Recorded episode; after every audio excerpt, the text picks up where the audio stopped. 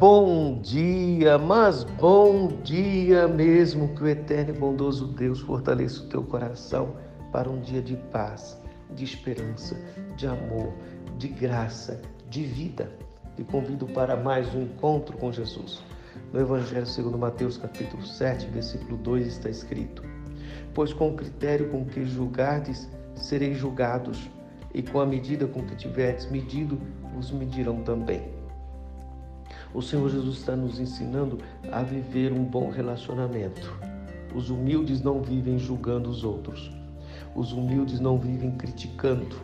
Eles sempre percebem um ponto de encorajamento. É muito fácil criticar, mas a crítica, ah, principalmente a, a, a crítica amarga de ressentimentos, observar o defeito dos outros, desperta nos outros a mesma observação, então não vale a pena. O que vale a pena é viver para a glória de Deus sem procurar defeito nos outros, sem julgar as outras pessoas. Não podemos viver bombardeando as pessoas com palavras que as machuque, porque o ferido fere. Mas o santo curado cura. Senhor Deus, dê-nos um dia abençoado para viver a cura porque queremos viver humildemente na Sua presença.